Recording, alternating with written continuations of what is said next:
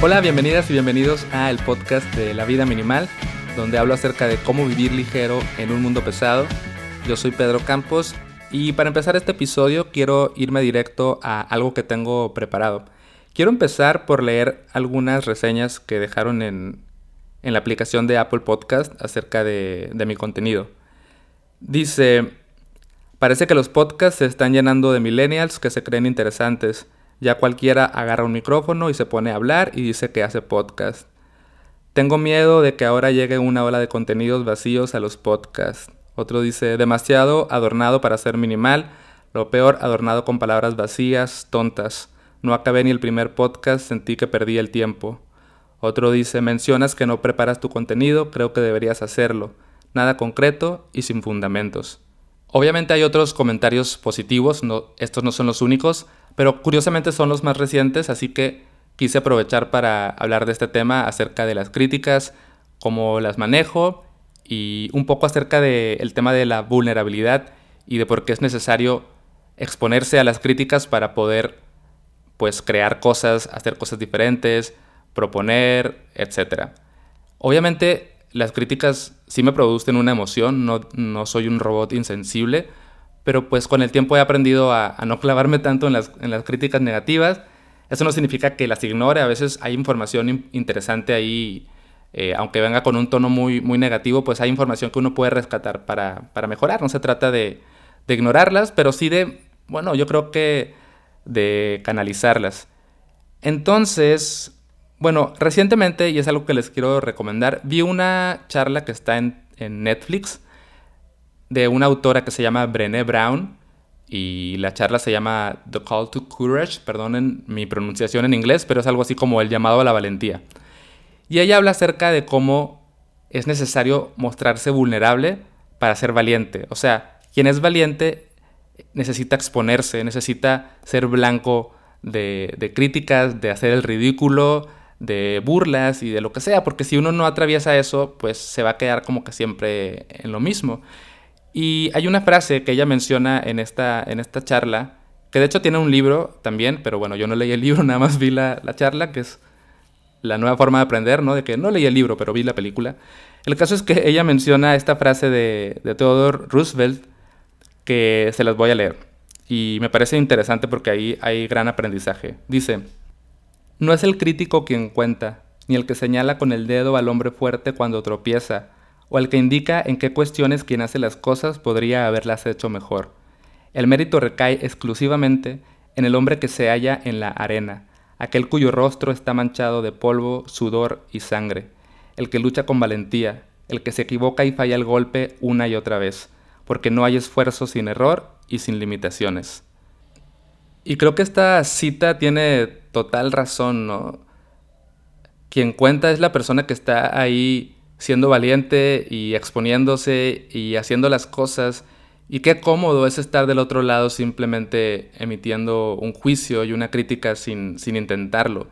Y yo me he dado cuenta que normalmente las personas que más critican el trabajo de los demás casi siempre son las personas que no están proponiendo ni intentando hacer nada nuevo ni creando cosas. No digo que todas las personas, pero me he dado cuenta que es un poco así. Y, y también he notado que para mí es difícil, si no es que imposible, criticar de manera así como súper negativa y mala vibra a la gente que está haciendo cosas, ¿no? O sea, si voy y veo una conferencia o una obra de teatro, aunque no me guste, no me nace decir como, ah, es lo peor, está horrible, porque sé que tomó tiempo para esa persona escribirlo, eh, organizar el evento, le tomó valentía subirse al escenario y exponerse, entonces yo sé que que es difícil hacerlo. Entonces a lo que voy es a esto, es decir, siempre que estamos intentando hacer algo diferente, hacer algo nuevo, exponernos, es muy probable que seamos blanco de, críticas y opiniones negativas y está bien. Y lo más fácil siempre va a ser quedarse en esa zona de confort, no intentar nada, hacer lo mismo que todo mundo hace y así librarse de las críticas, ¿no? Y por ejemplo, tal vez no es tu caso eh, que quieras emprender algo o crear, pero seguramente si escuchas este podcast es porque estás tratando de tener una vida diferente. Quieres tener una vida más simple, una vida minimalista, una vida más consciente. Y eso como se sale de la norma, es probable que seas blanco de críticas y tal vez ya te ha pasado que amigos o familiares te dicen, ah, tú y tus locuras, tus tonterías del minimalismo, o por ejemplo recuerdo el otro día fui a mi clase de teatro, que por cierto estoy tomando clases de improvisación y actuación teatral, dije que era vegetariano y las personas como que me vieron raro y me empezaron a decir cosas. Entonces, pues es normal, o sea, eso va a pasar siempre y no porque me digan cosas voy a dejar de vivir como mi, mi verdad, ¿no?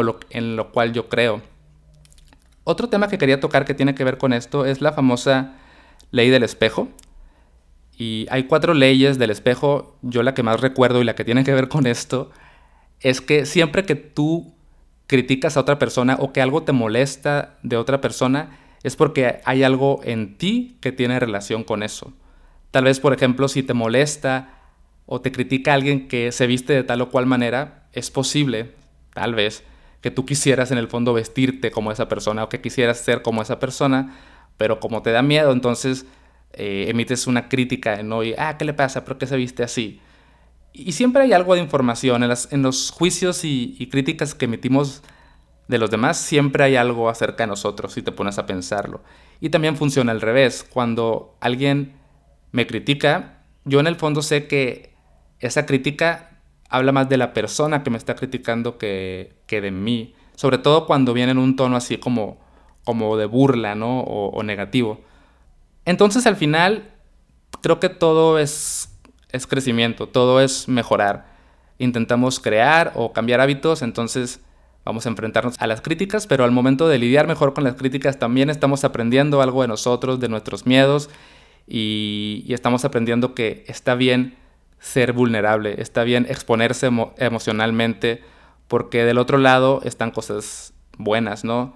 Habla, habla Brené Brown de que no puedes separar la vulnerabilidad de la valentía y de los logros, porque para poder tener, por decir un éxito, que es una palabra que ya casi no me gusta, pero, o para poder experimentar cosas como alegría, eh, amor, gozo, tienes que de alguna manera ser vulnerable. Entonces, en resumen es que salgan, expónganse, hagan lo que tengan que hacer los van a criticar y está bien.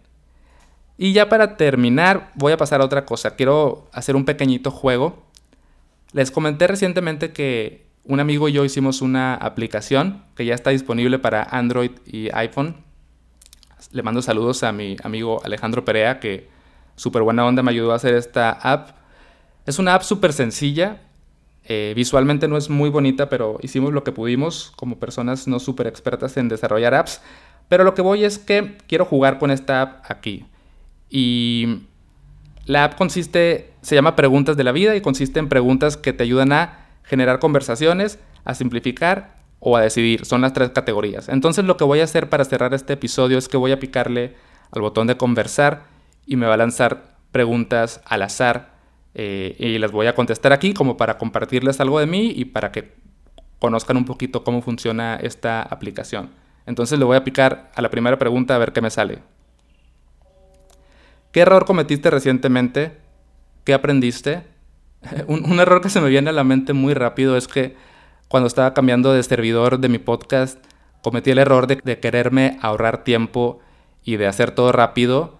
Entonces borré todos los episodios viejos eh, y me salió todo peor. El caso es que lo que aprendí es que tengo que ser más paciente, tengo que respetar el proceso de las cosas y, y que no está mal pues hacer las cosas aunque tomen un poco más de tiempo. Aprendí que tengo que ser más paciente porque al final aunque disfruté el tema de borrar episodios anteriores, yo sé que varias personas que están escuchando esto pues no sé, quisieran escuchar los episodios viejos y al final me salió igual, o sea, me metí en otros problemas, tuve que estarme enviando mails con Spotify para que me ayudaran porque hice todo mal.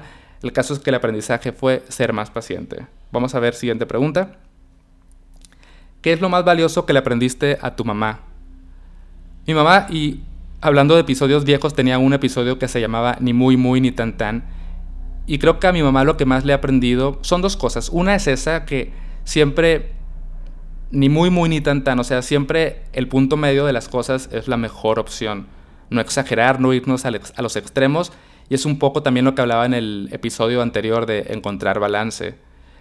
Otra cosa que le aprendí a mi mamá, o no sé si se lo heredé, es que mi mamá es muy empática. Siempre, siempre suele ponerse en los zapatos de la otra persona. Y entonces me gusta eso porque... Y tiene también que ver con esto, ¿no? De, no ser tan críticos y tan duros con los demás, porque siempre la otra persona tiene su historia, tiene su versión, tiene sus cosas por las cuales ha pasado. Y, y, tiene razón, siempre cada quien tiene su razón y no podemos ser como absolutistas y decir mi vida es la correcta y mi verdad es la correcta. Entonces eso le aprendí a mi querida madre. Última pregunta, ¿qué es lo que hace que valga la pena?